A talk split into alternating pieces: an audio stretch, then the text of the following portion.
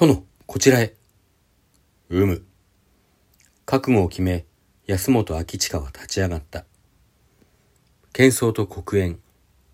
鎧具足の音が遠く近く響き、怒号、気合、呼び交わし叫び交わす声が混じり合う。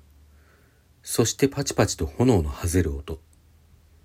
廊下のあちらこちらより橙色の照り返しが見える。時折現れる敵を切り伏せながら地下通路へ。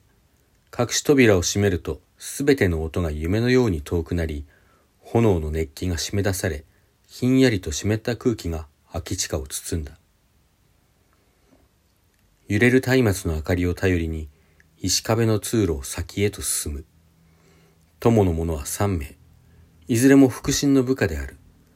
とはいえ、城が落ちた今、わずかこれだけの人数で再起の目があろうはずもない。縁ある家のことごとくとは、二年前の戦でたもとを分かっており、中には秋近自身が滅ぼしたものもある。今更助けを超えるわけもない。こうなっては身を隠し、百姓や漁師のように暮らすか、あるいは潔く腹を切るか。決めかねたまま、秋近は探索した。地下通路を抜けた先は山の中腹。振り返ると遠くに焼け落ちようとする城の姿が見えた。やはり、あれを手放したせいだろうか。秋地下の言葉に三人は顔を見合わせた。あれと申しますと、一人が口を開く。山田様にございますか。うむ、と秋地下はうなずく。ちょうどこの山の中であったな。山田を見つけたのは。はっ、とうなずく声を聞きながら、秋近を思い出す。あれは五年前、領地と自らの未来に悩み、夜風に当たろうとこっそり城を抜け出した秋近が偶然見つけたその男は、奇妙な格好をして松の木の根元に倒れていた。人を呼び解放させ、それきり忘れるところであったが、ぜひ礼をしたいという願いを聞き入れ召し出すと、彼は自らを山田五郎と名乗り、さらに奇妙なことを秋地下に告げた。信じてもらえないと思いますが、私は今から500年以上先の世界から来ました。信じたわけではない。だが、倒れていた時に彼が着ていた奇妙な衣服、後にその場所の周辺で拾われた見知らぬ者の数々を見ると、彼が恐ろしく異様な国から訪れたことは間違いないとも思えた。その上、山田は続けて、秋近の身の回りに起こることをいくつも言い当ててみせた。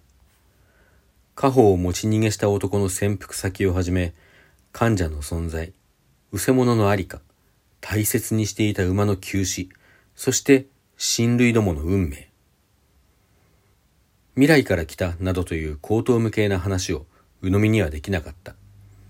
だが山田の告げる事柄は十分にひょっとしてと思わせるものであった。山田は軍師の預かりとなった。それが一番その不思議な言動を活かせるだろうと考えてのことであったが、山田を一目見た軍師が彼を欲しがったこともあった。得意点と申す言葉がございます。軍師佐伯元十郎は奇妙な言葉を口にした。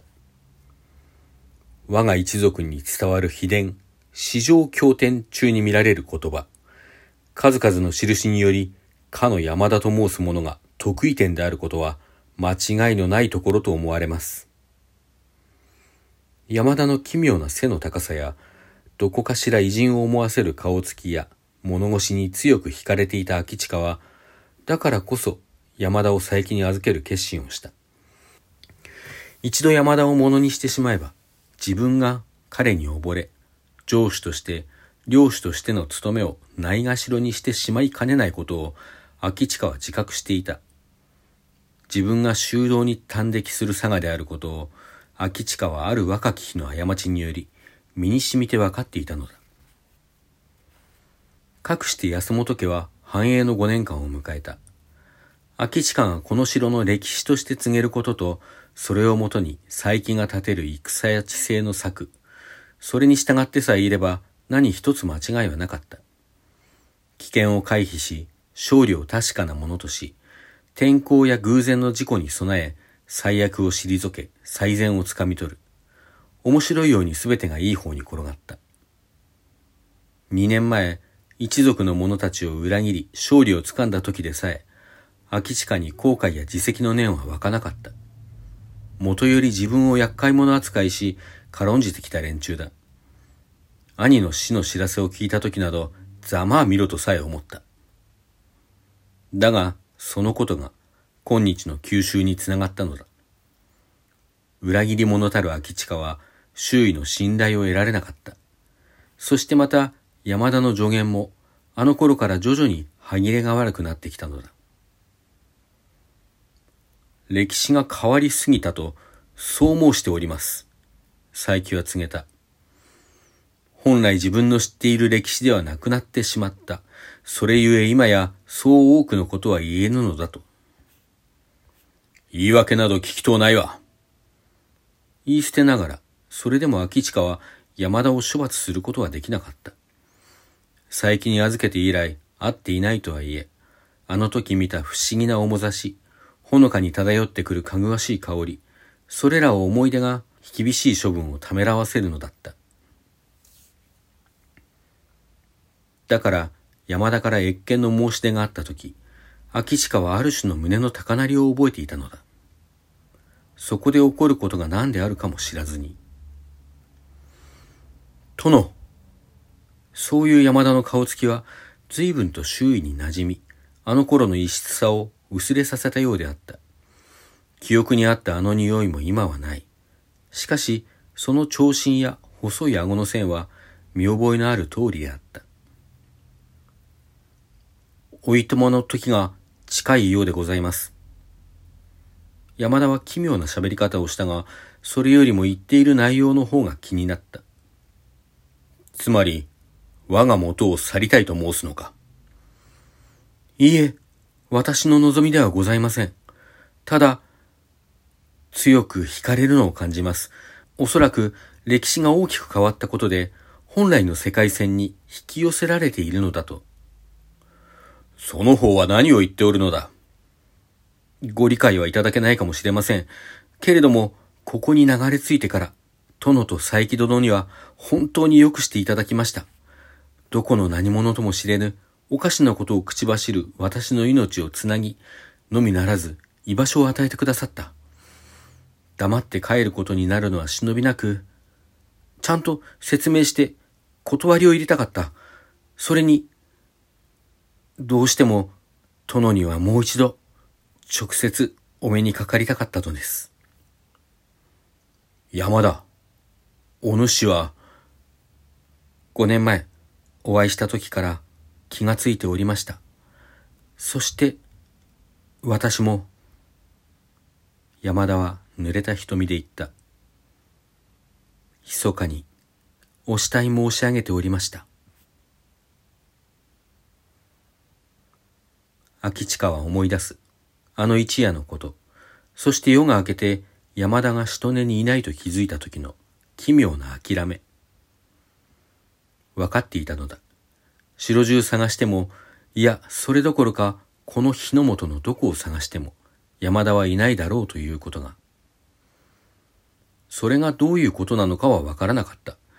ただ、つい今まで人がいたに違いない、残されたぬくもりと重み、掛け布団の不自然な膨らみが、直感的に秋近に事実を告げていた。山田は消えたのだ。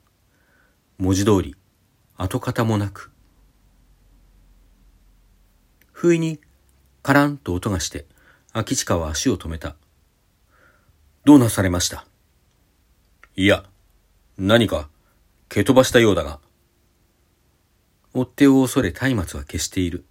それでも月明かりにそれはぼーっと浮かび上がって見えた。なんじゃこれは？拾い上げてしげしげと眺める。焼き物のようだが、やけに滑らかでツルツルとしている。湯飲みでしょうか？確かに似ている。だが、その側面に一つ、小さな輪のようなものがついているのが不思議に思えた。ふむ、これは、こうして使うのではないか。秋近は直感に導かれるまま、その輪に人差し指を通して持ってみせた。おお部下たちがうなずく。なるほど。これならば、熱い茶を注いでも手が熱くなりませんな。うむ、そうじゃな。山田を見つけたのは、この少し先あたりだったか。ならばこれも山田と一緒にこの世界に流れ着いた数々の不思議なものの一つであったろうか。秋近は振り返る。城を燃やす炎はますます激しく、その顔と手に持った奇妙な湯飲みのようなものを照らした。